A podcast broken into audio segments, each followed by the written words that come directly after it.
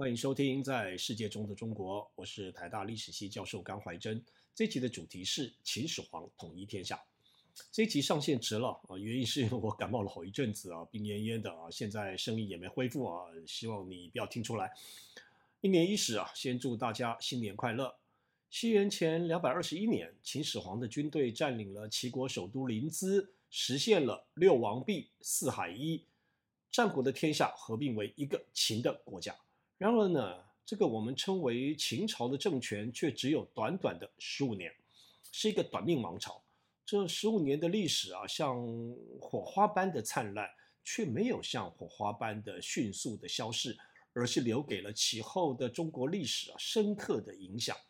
这短短的十五年啊，既是旧时代的结束，也是新时代的开始。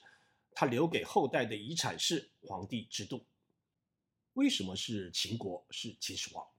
这一直是中国史研究的大课题啊！历史是这样的，可以说得很简单呢，你也可以把它说得很复杂。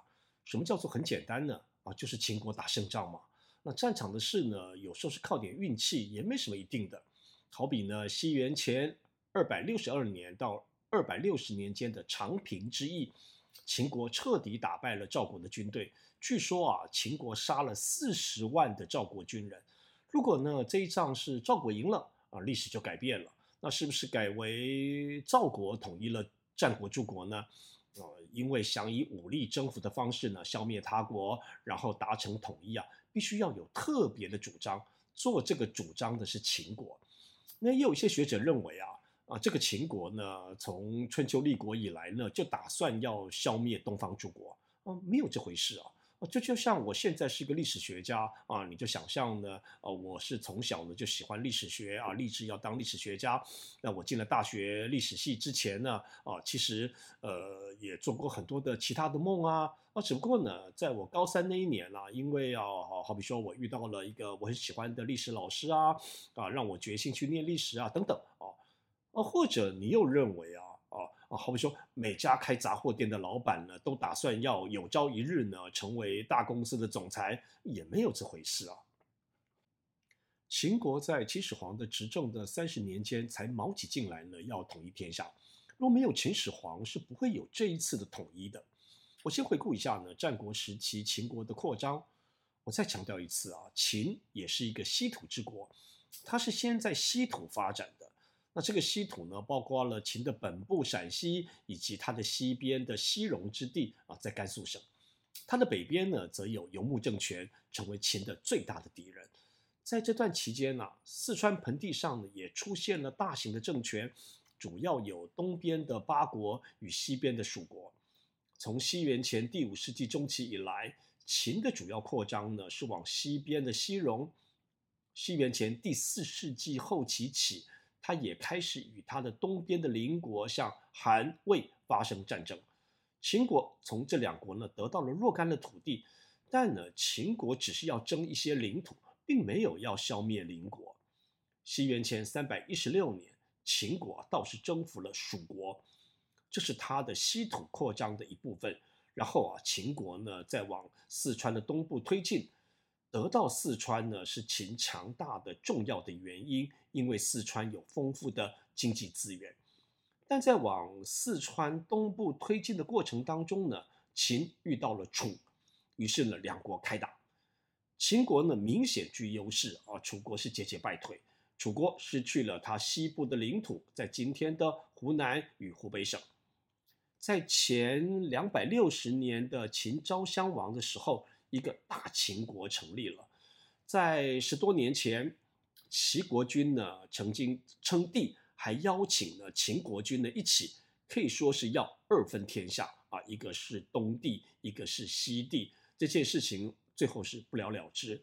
但当时的天下的大势啊，的确是东西对立嘛，西方是一个大秦国，只是啊，齐国没有能力呢控制东方，成为一个大齐国。若齐国真的能够控制东国啊，那局势就改变了。那么战国的结局有没有可能是一个西方大秦国对东方六国呢？由于这件事情没有发生嘛，我们也做不出推论。但即使如此啊，若站在西元前两百五十年的时间点上啊，中国的未来仍有是各种可能的啊。那它有可能是诸国分立嘛？像呃塞北塞外是匈奴，华南是越国，西部是秦国，东部是六国。然而啊，这个改变都因为秦始皇。西元前两百四十七年，秦国君呢，名叫郑的人呢上台了。从前两百三十年开始啊，北方大国一一被秦国给攻陷了，韩国、赵国、魏国、楚国、燕国、齐国，最后是西元前二二一年，齐国的国都临淄被攻陷。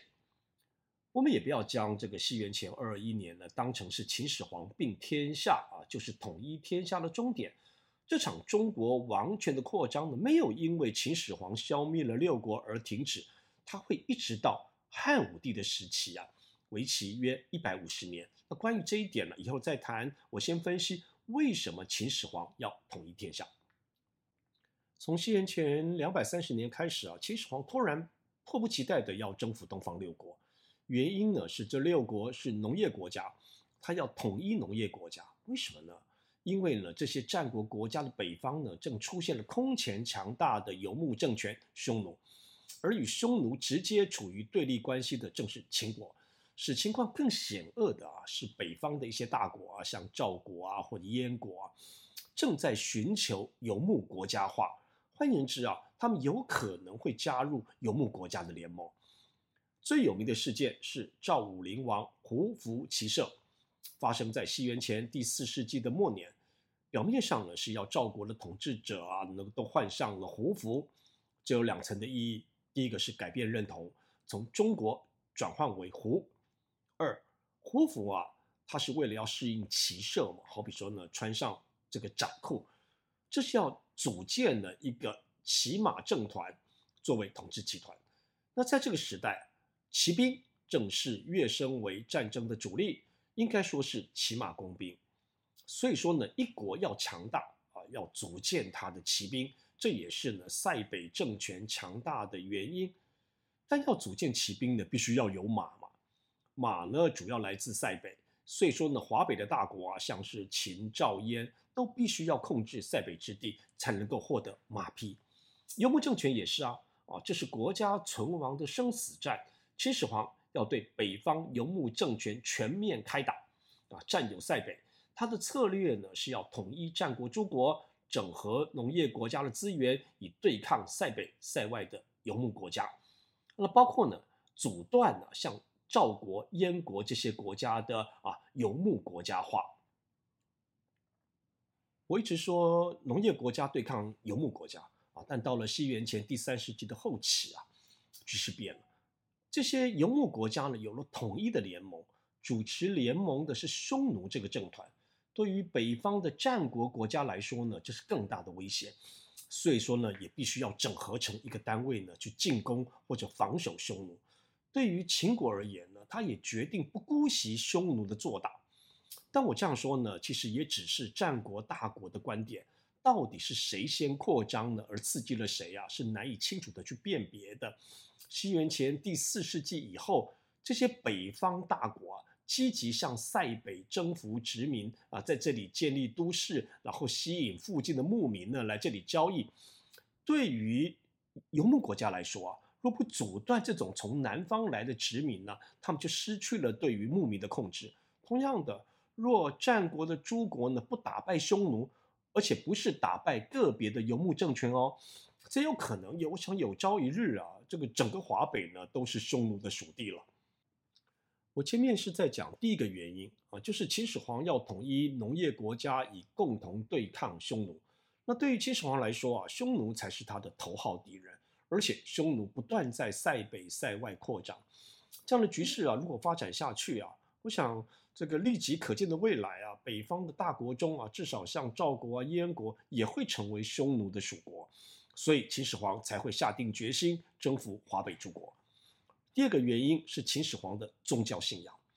征服六国的并天下的政治工程是何等的艰辛困难，他为什么执意要这样做呢？我从皇帝的尊号说起。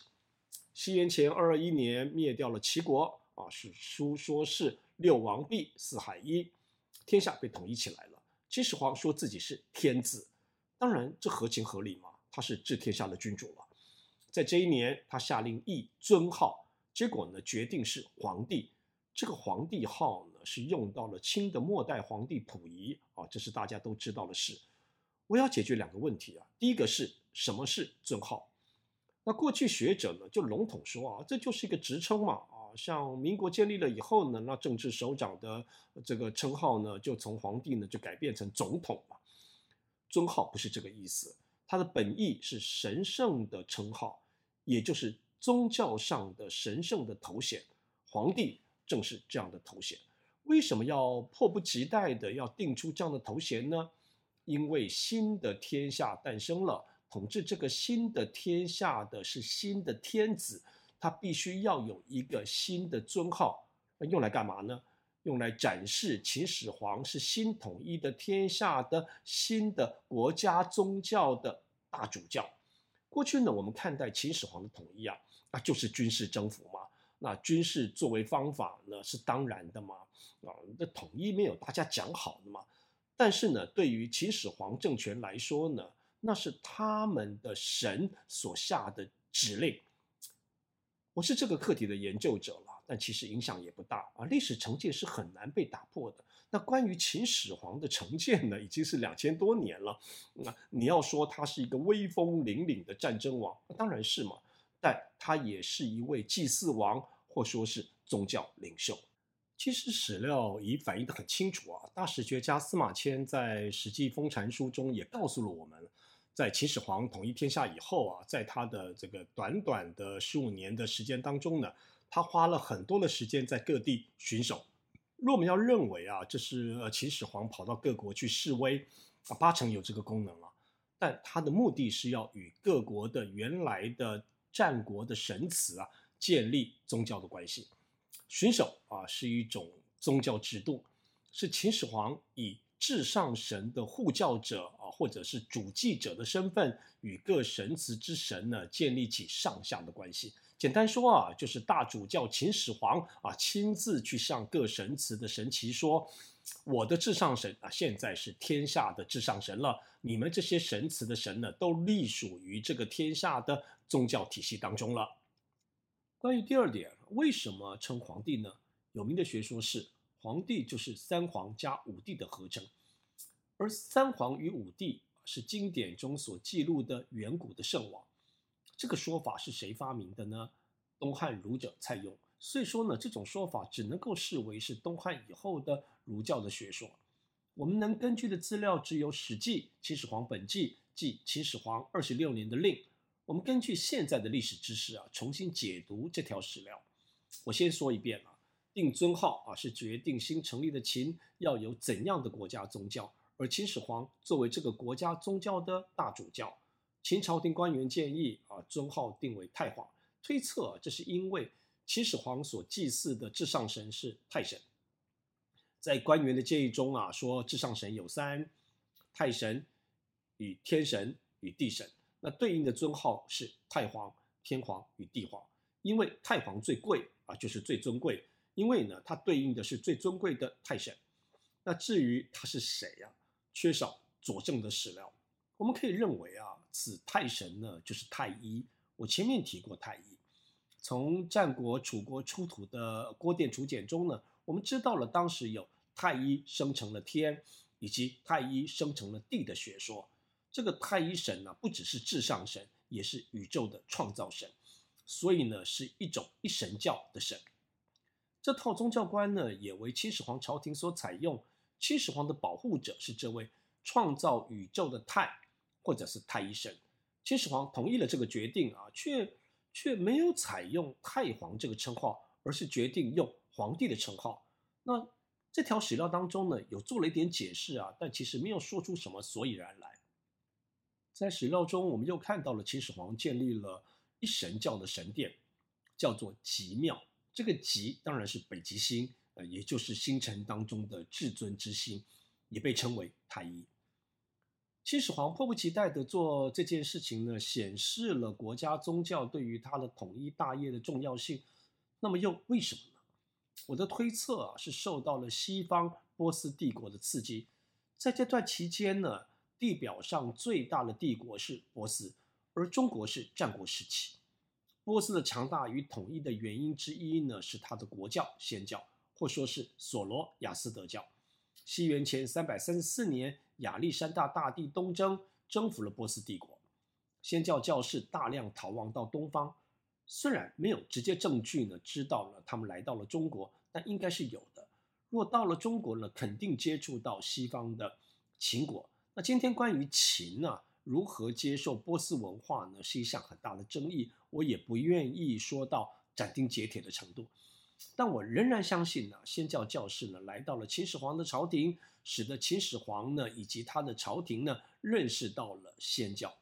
至于秦始皇是否相信了先教，是一个重大的判断。我到目前呢的条件呢，我是做不出来的。但我相信呢，秦始皇至少是以波斯帝国为模范，他自觉承担历史的使命，像波斯的大流士一样，要将群雄割据般的中国呢统一起来。而且呢，统一了以后，要在全境实施一种一神教。我相信这位年轻君主秦始皇呢，是深受的西方历史经验的刺激，深信着他有使命要完成他的统一大业。历史也给了他机遇。目前最被引用的证据，让我们联想到秦与波斯宗教间的关系的是十二巨人的故事。在西元前二二一年，有十二个身长五丈，相当于四层楼高的巨人啊，突然出现在秦长城的最西端的临洮。他们都身着夷狄的服装，强调他们的服装呢是为了表现呢，这是外国神。这一年，秦始皇统一了战国诸国，到底有没有这十二位身长十一公尺的神人呢？是无法讨论的。我们只能够知道啊，这个讯息呢是秦国自己发布的。所以说，秦始皇才会根据这个事件，为纪念这十二位神人来到了秦国，见证了秦统一的事业。于是呢，下令收缴全中国的兵器，熔毁以后啊，依照巨人的形象呢，铸造了十二尊金人啊，也就是铜人。有现代学者认为啊，这十二神人呢是出自索罗亚斯德教的典故啊，这无法被证实了。但可以肯定的是啊，秦始皇自己认为。他之所以能够统一天下，是得力于从西方来的这些外国神，也就是秦始皇深信呢，他是得到了西方的外国神的保佑与协助，所以说他才会花费如此巨大的人力啊，去造十二尊金人。